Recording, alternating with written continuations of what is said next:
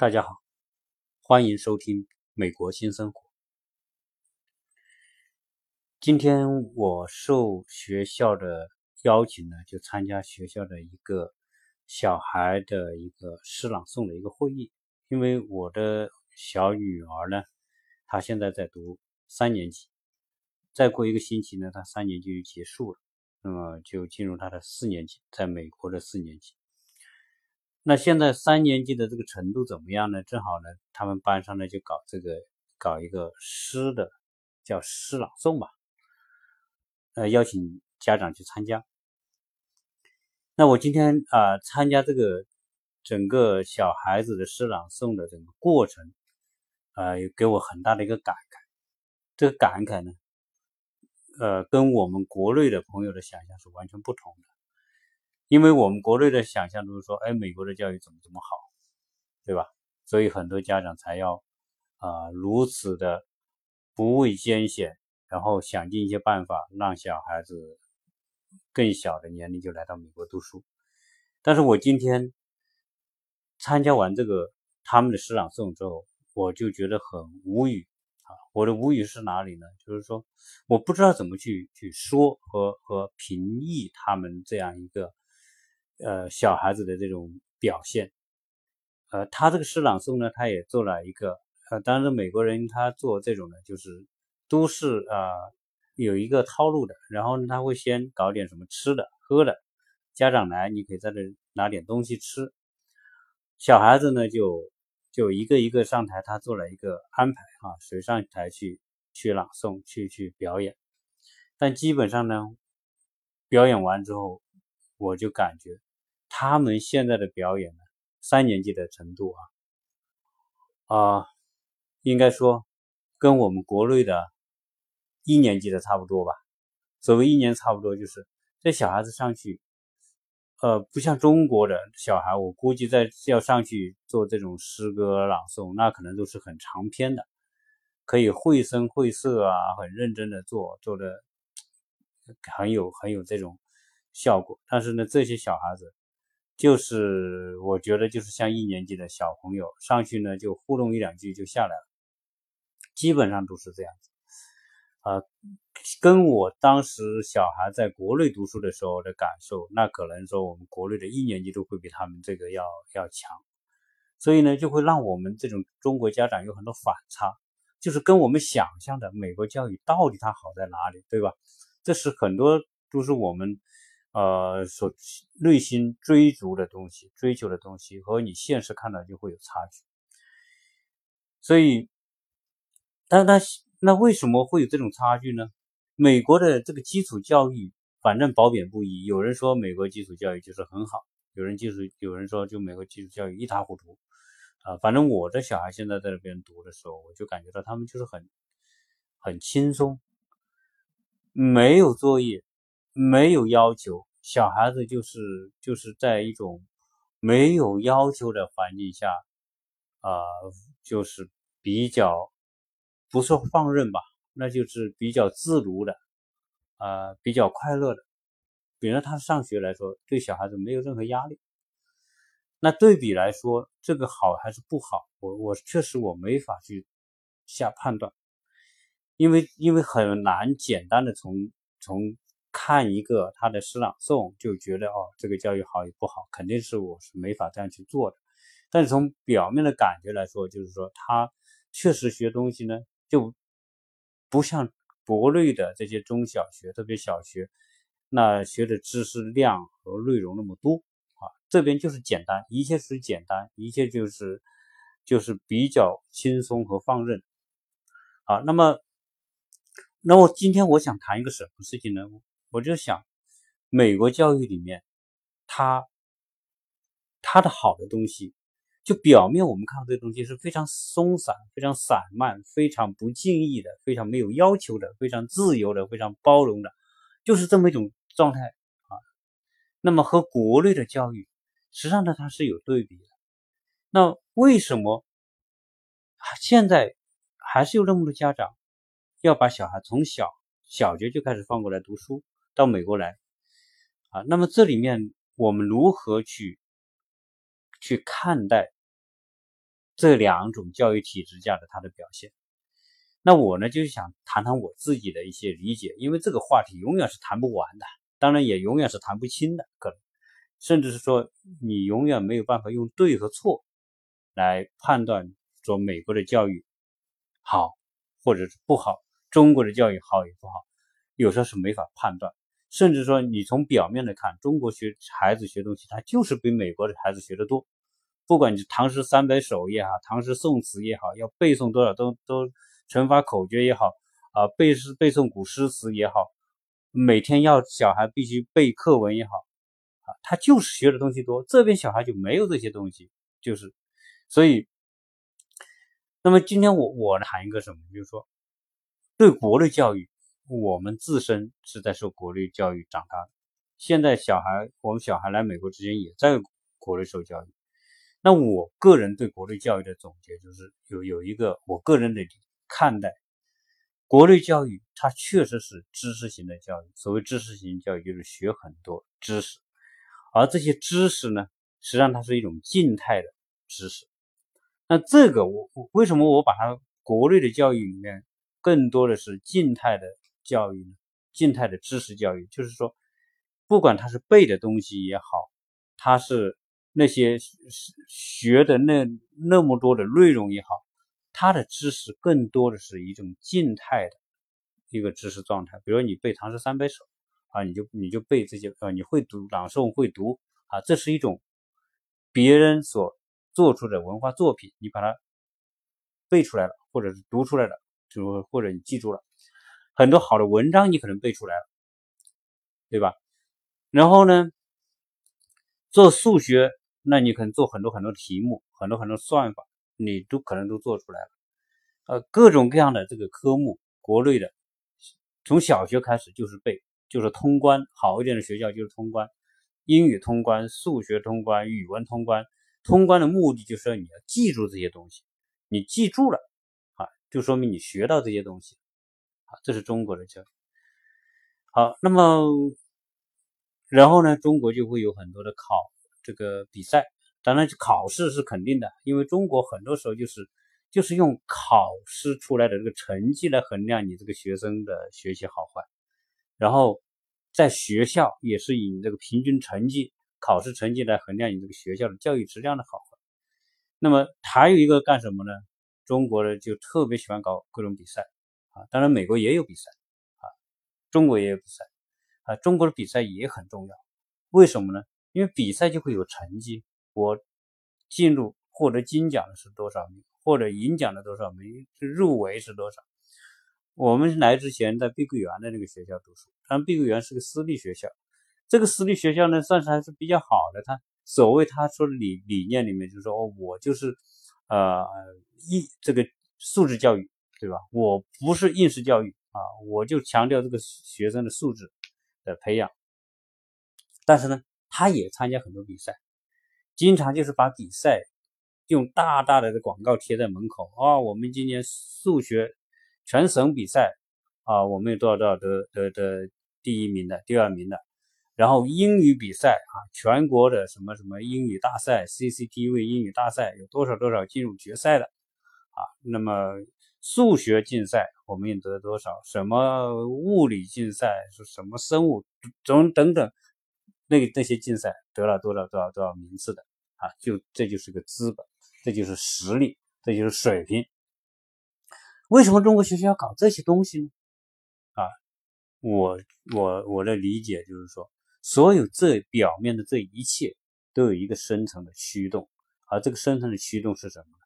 就是中国的教育，特别中国的这个公立体制下的这种教育，呃，基本上在市场。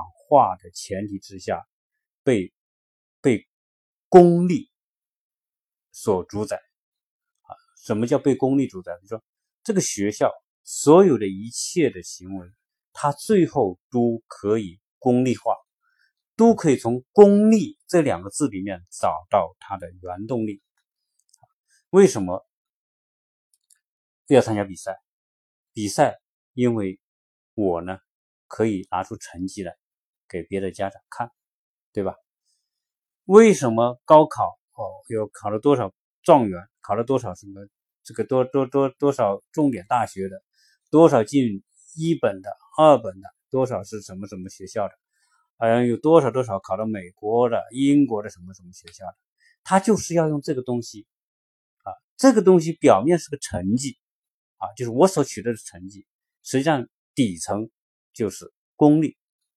这个学校的功利，一切，呃，都在功利的主宰之下。所以你你你要去理解他为什么要这样做，就要你看他底层就是“功利”两个字在起作用。为什么呢？那我们来看看，先说说学校吧。学校你要如果不管你是你是公立学校、私立学校，你想成为名校，但哪个学校都希望成为名校，对吧？你成为名校，为什么要成为名校？成为名校在中国好处多了，你成为名校，就有大把的家长把小孩送过来。然后这个名校呢，因为他名这个这个学位都是有限的，那既然有限，来的人要多，那怎么办呢？那就择优嘛，啊，一个就择优。那你看，所谓长沙、湖南，在全中国高考里面，那绝对是属于前三名的，很多时候都是数一数二的，就是高考的成绩平均。录取的分数线，湖南人是很会读书的，湖南是出了很多很多文人的。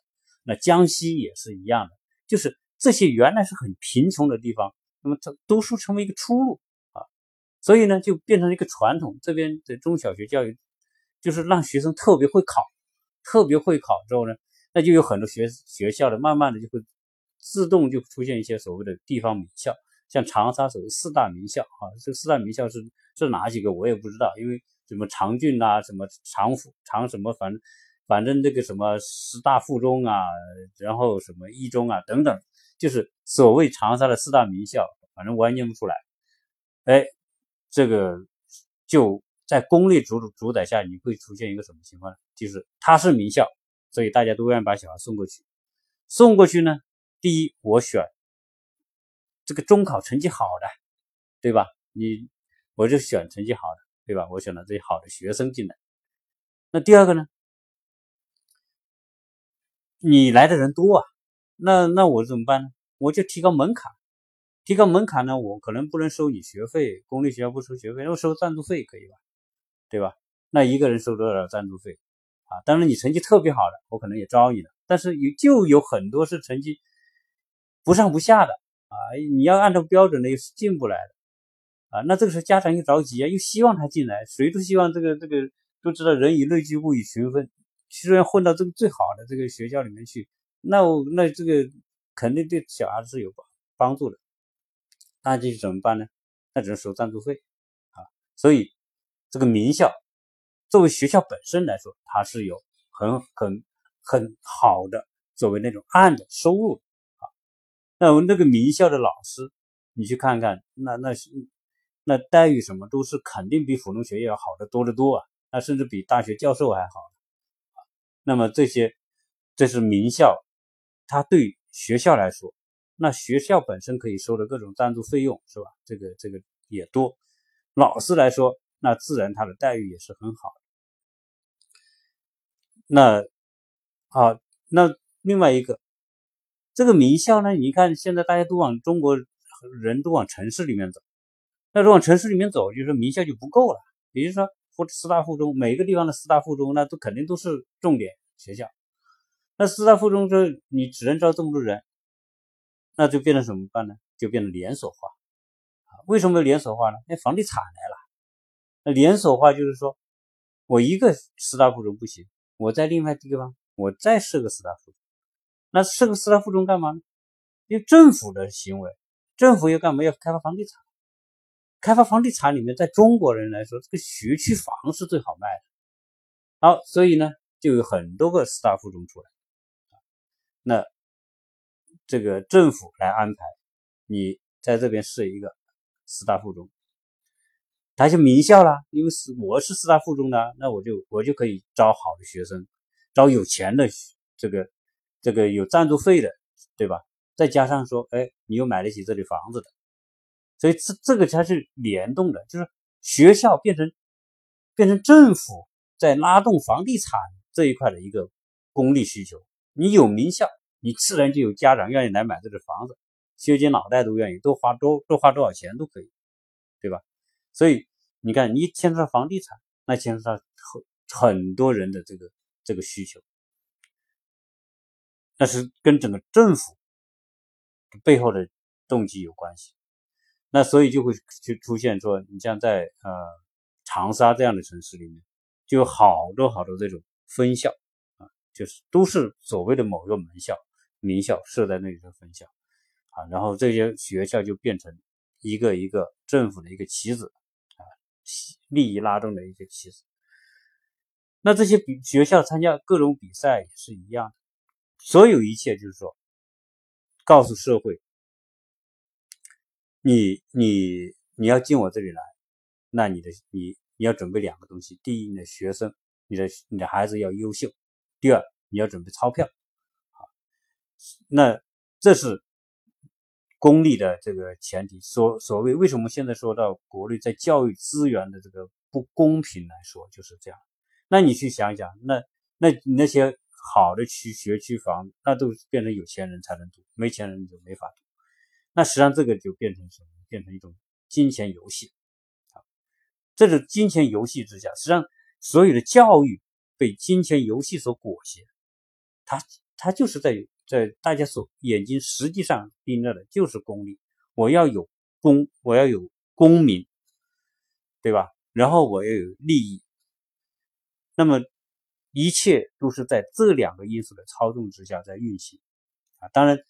也培养了很多优秀的人才，对吧？对，我们也不能因他的功利就否定这个国内教育，他不培养人才。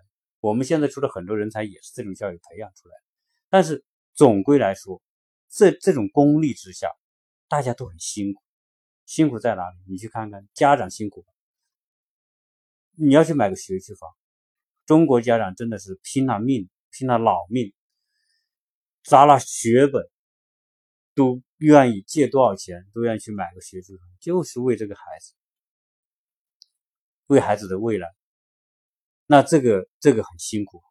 现在你说北上广深那种动辄上千万的一个小平房，呃，小套房，动辄上千万的，那是要榨压榨多少多少家庭，祖祖辈辈的钱可能都要砸到这个里面来，对吧？这个是，这个是大家是非常非常辛苦。那么孩子们也很辛苦，因为什么？因为大家都要比名次、比成绩，啊，就变得变得，如果成绩不好，那老师也不喜欢，对吧？你考学校可能也不一定考得好学校，家长也着急，所以在这种拉动之下，那那你说老师辛辛不辛苦？那老师也很辛苦，在这些名校的老师，那都要拉关系，你你老师才能进入这个名校，你进去了之后，那你得你得努力努力的干呢。你不努力干，不是出成绩，那我把你调走，对吧？我就不要你了，把你开了，啊，那老师也很辛苦。那那你说校长辛不辛苦呢？也很辛苦，那校长更辛苦。你别看，为什么呢？那我要保持这个名次啊，我要保持这个录取率啊，我要考保持这个比赛的这个成绩啊，那我必须要压着这个老师，老师压着学生，所以一直一级压。那么家长呢，这个压着学校啊。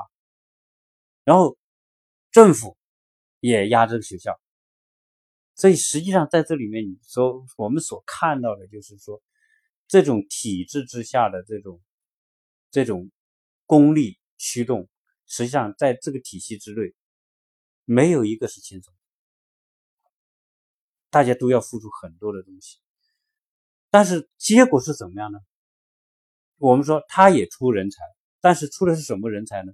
就是属于静态的学习者，那我用这个名字，可能，可能我这算是我的一个一个创造了一个名词，就是中国的学生绝大部分是静态学习、静态知识的学习者，就是死我们说的，就是死读书、读死书、读死的死记硬背的那种学习者。那么这些人的这些孩子在这种环境当中，实际上。他内心是完全，他的天性是没有办法真正打开的。在这种层层层层的压力之下的孩子，为什么个个都近视，对吧？为什么个个可能考上好成绩，又有的考上好的大学，但是出来未必真的有像家长所期待的那样有作为。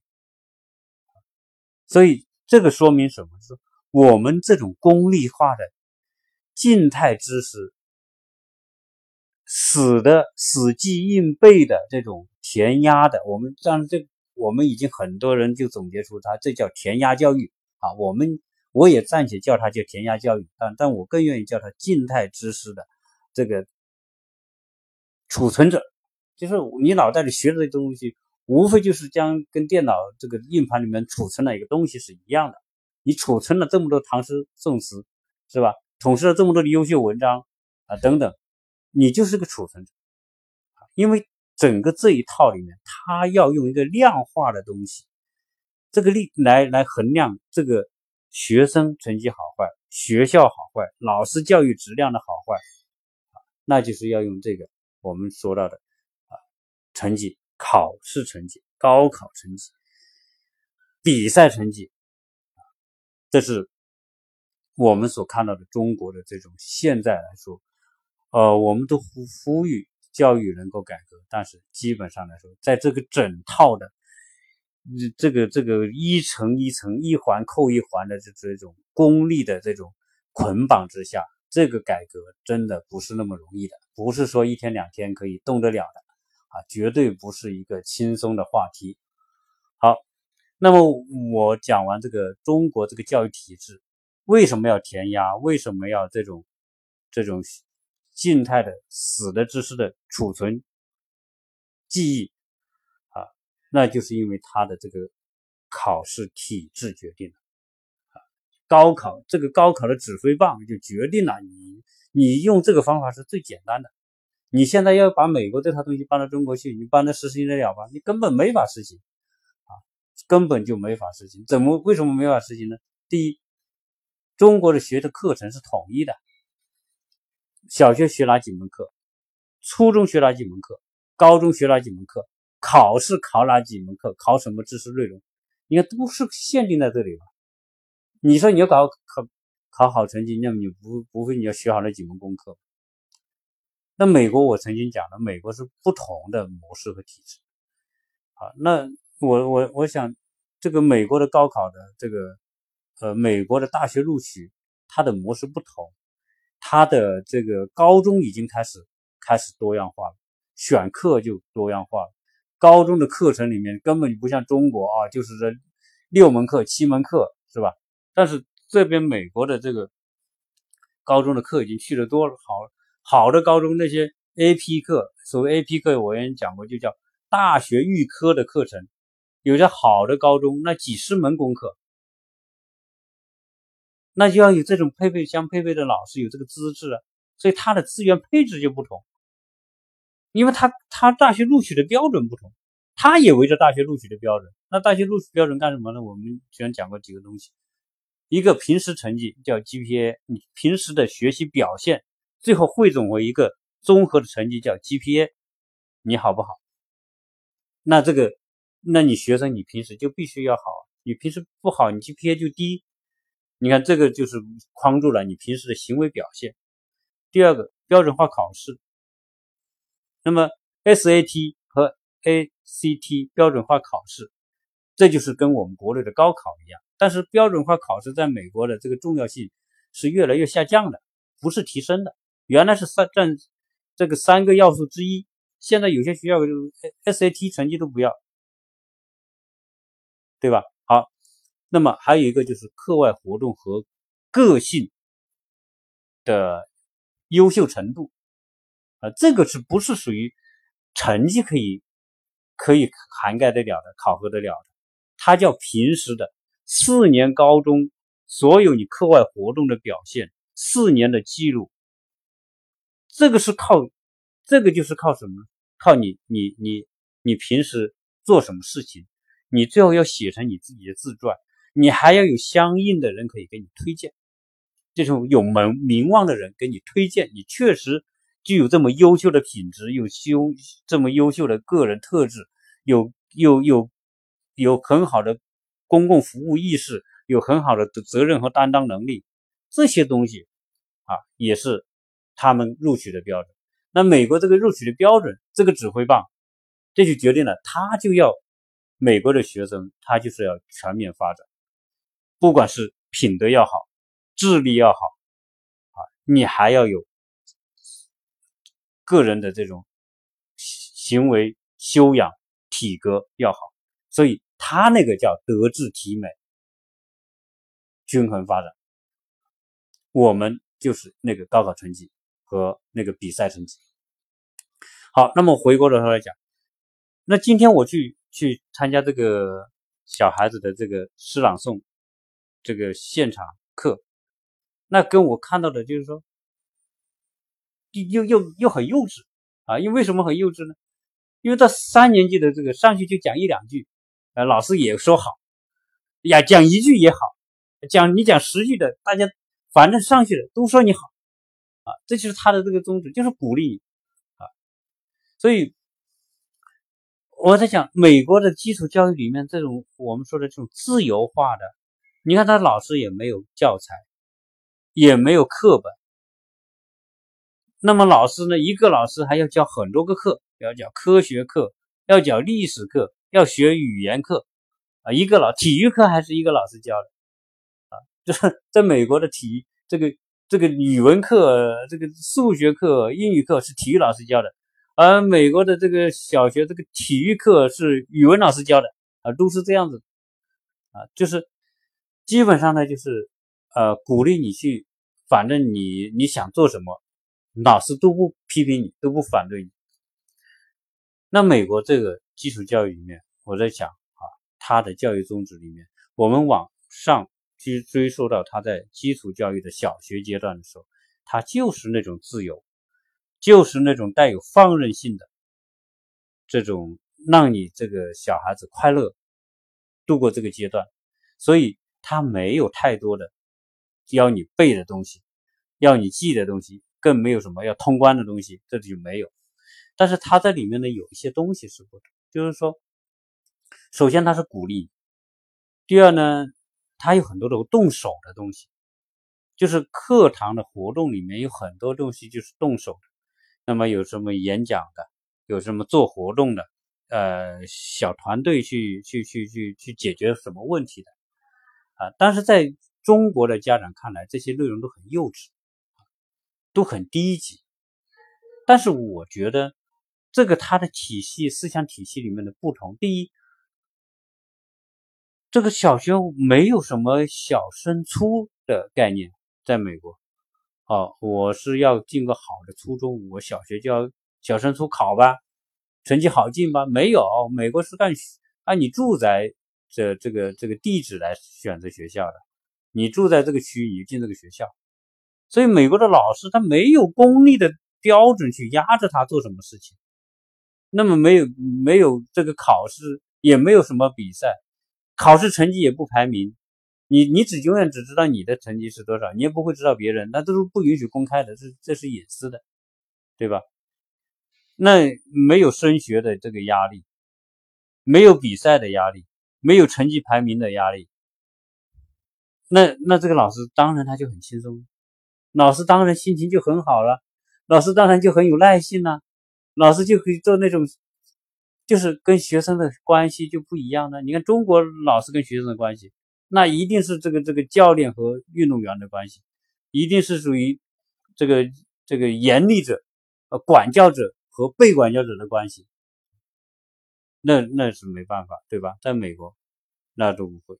你去了，我我们小孩子刚去，成绩不跟不上，我们就去找老师，呃，找两个老师。他一开始一个老师，那后来老师生孩子去了，我们就换了另一个老师，两个老师我们都去见，我就问一下我们学小孩在这怎么样啊？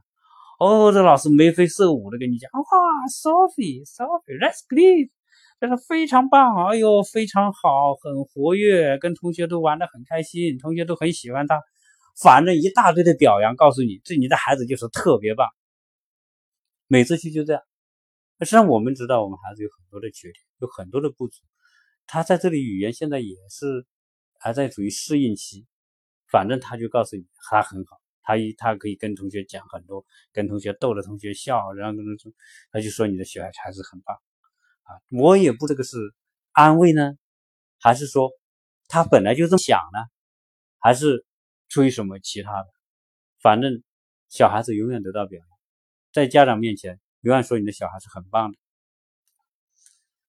呃，永远没作业，这永远就是小孩子回来就很开心，小孩子从来不说爸我不要上学，这个学太难上了，哎呦这个老师太凶了，这个这个什么什么什么的，嗯，他从来都不会有这种东西，啊，这种抱怨没有，因为他多快乐，哈，所以我在想这个。美国这个学校里面，他没有学校的功利性。那你说是不是真的没有呢？我觉得也不能说完全没有。小学我认为是没有什么功利性的在这里，所以没有功利化的压力，也没有说这个房地产的压力，没有，一切都没有。你房地产怎么来？你这个学校怎么来的？就是你居民达到一定数量，你房子卖到一定数量，你交房产税，交了房产税，钱够了。人数够了就设个学校，这个钱都是法律保障的啊，根本不存在说要去问谁讨的，还什么欠薪的，这个那绝对是不可能的事，对吧？啊，那么就是他的体制里面，他就是这种一，我觉得是什么样的土壤就什么样的呃生态啊，中国那样的土壤环境就是中国那样的教育生态，美国这样土壤环境，美国教育生态，但是美国呢，初中还是比较自在的。也没什么压力，但是高中那就开始脱皮了。这边的高中我也讲，原你要你要想考考好大学，那你就要进入一种竞争状态啊。高中是有竞争的，为什么？你要跟那么多人去竞争，那些名牌的私立学校，哈佛、常春藤、什么斯坦福、耶鲁这些，你想进这些学校吧，你就去竞争吧。你想你你要是没有能力竞争过，你也不要去做那个梦了，对吧？你也可以选择进当地的社区大学。不用考试，不用高考成绩，SAT 随便考，你都能进。那就是他的生态，所以就是说，在美国这种体制之下，它不是政府来强制的，而是一种机制，一种它的选拔机制来决定的。你要求上进，你要优秀，你要进那个门，你要进那门校名校的门，那你就自己多付出点努力。你不想进，你可以不努力，你们可以天天玩，你可以天天跳舞，天天运动，什么都可以，啊，这就是这样一种一种状态。所以你自己选择。所以在美国教育里面，最后就形成什么一种动力，是来自于学生自身的动力。这一点我认为是跟中国最大最大的不同。那个在中国，他在高中他就开始自主选择课程，你自己选课程，你喜欢你就选，不喜欢你就把它扔了，对吧？你可以不选。啊，那么基础基础的课程里面，当然你要你要学，但是你也可以某些课学的特别好，某些课学习学的一般，因为他鼓励你根据你的兴趣来发挥你，他绝对不会说你这一科不行，你要补，像中国说，哦，这个这个那历史不行，补历史，这个数学不行，补数学，不是中国叫水水这个水桶理论，就是这个这个水桶的八块板要一每块都一样。啊，你不能落的太多，落的太多你会麻烦。啊，但是在美国不一样，你可以把那个长板做得更长，短板你可以很短。但是未来你考什么学校，就自己有自己的，到了高中就开始自己的想法，自己的选择，而不是完全听家长。小孩子做他喜欢做的事情，内在的动力。我想学什么专业，想什么学校，都是内在的动力。在这种体制之下，就分出了优秀的，你去进那些名校吧。普通的你进普通的，比较不上进的你就进那些社区的吧。你也可以不上学啊，高中毕业你去打工也可以。就美国就是这样，就变成一个这种，而不是千军万马去过那个独木桥。因为美国社会里面说，我的父亲是个蓝领，修车的，那我就觉得挺好的。我修个车，工资可能也不少赚。我做装修的，对吧？你看这些泥泥水工，他也赚不少钱，一年几万美金，他也能赚。我觉得这样很好了。我也该度假度假了，我该有的房子有了，有车有了，我不要像你们那样读书的那种，要读个博士什么，读个博士后什么的，他就自我选择他的生活方式、生活目标，他可能在这个教育过程当中，自然就形成他自己的价值取向，根据自己的价值取向，你自己去选择你的人生跑道，这就是美国，中国没有办法。你你你要你要你你自己不愿意，你家长不干，对吧？学校不干，社会不干，政府不干，你就要有这种这种。所以中国的这种体制里面，就是就是就是它是一切都捆绑的，一切都绑架在一起啊。美国呢，自我选择，它的跑道，优秀的跑道在这里，普通的跑道在那里，再低的跑道在那里，你自己选。所以美国社会，你看到这些人傻乎乎的这些，所以说这个美国人，我们这孩子可以背那么多东西，你们这美国人九九乘法表都不会，对吧？但是你不要看。美国人里面出那么多优秀的创新者、科学家，哪来的？就是这个教育体制里面，它自动设定的跑道。那么那优秀的就跑入进入了优秀的跑道。那，所以在美国，永远诺贝尔奖最多的是美国人啊，这个这个是你没有办法的，他的这个内在的驱动。所以美国孩子到了高中之后，他就要选择他自己的内在的这个驱动力，选择自自己的跑道。中国不是中国的孩子，高考完了之后，第首先高中学的东西就不一定是他愿意学的，但是他是不得不学，因为高考你要考这个东西。我非常讨厌这些科目，我也得认真去学这个科目，对吧？好，第二选专业，有可能说啊不是我想学的，但家长他妈就要我学这个东西，因为这个东西未来出来好找工作，好找工作，好赚钱啊。但美国很多学生不是，我喜欢这个事情，我喜欢画画。我就学画画，画画不赚钱，但是我喜欢。我搞音乐，我喜欢，我就去学那个东西。你你喜欢搞高科技，搞软件，你去搞，对吧？你想赚钱，对你去硅谷。那你要是学学软件工程师，软软件专业毕业的，可能你能找一年几十万美金的，是很很容易的。但是你去搞个什么，学个什么普通的文科，呃，学个普通的这个这个文学。什么美术，有可能你就是赚赚个一年就是三四万美金，但他说我喜欢这个啊，所以所以中国是一切都被功利绑架，家长被功利绑架，学校社会被功利绑架，你愿意不愿意，你都给我去干那个事情，干你不愿意做的事情。所以中国很多时候是很那种苦逼是来自于什么？说是被压的，是没有办法，他没有办法动弹，他他没有办法做自己的选择，所以他就没有那种多样化的生态。啊，美国就是多样化的文化生态，就导致了美国的他的人就是真的是三六九等、五花八门啊，这个这个丰富多彩，这是我所感受的。从今天我去参加这个小孩的这个呃这个这个朗诵会啊，那么所看到他们的这种情况，那么发表的这个我自身对这个。中美教育的一些一些比较啊，总结一下是中国目前来说是功利化的教育体制啊，它不光是家长的问题，很多时候有可能跟学生没有关系，跟家长有关系，跟学校有关系，跟政府有关系，跟房地产有关系啊，所以中国的孩子们不得不去适应，去硬着头皮做他们并不是天生喜欢的事情。所以苦逼着去读完这个小学、中学啊，然后大学很轻松，就吃喝玩乐，对吧？花家里的钱啊，完了最后你找什么工作不知道啊啊，这个啊最后呢，家长要负责去跟他找工作。在美国没有，大学毕业之后，一进大学他就可以自主了。大学毕业之后他更是自由了。你家长他完全可以，你家长。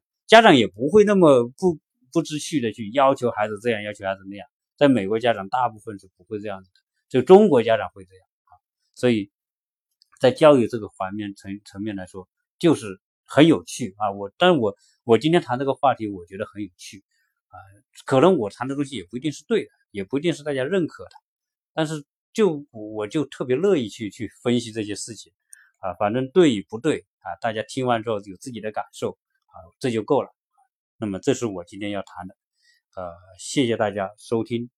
那么，也希望大家多讨论。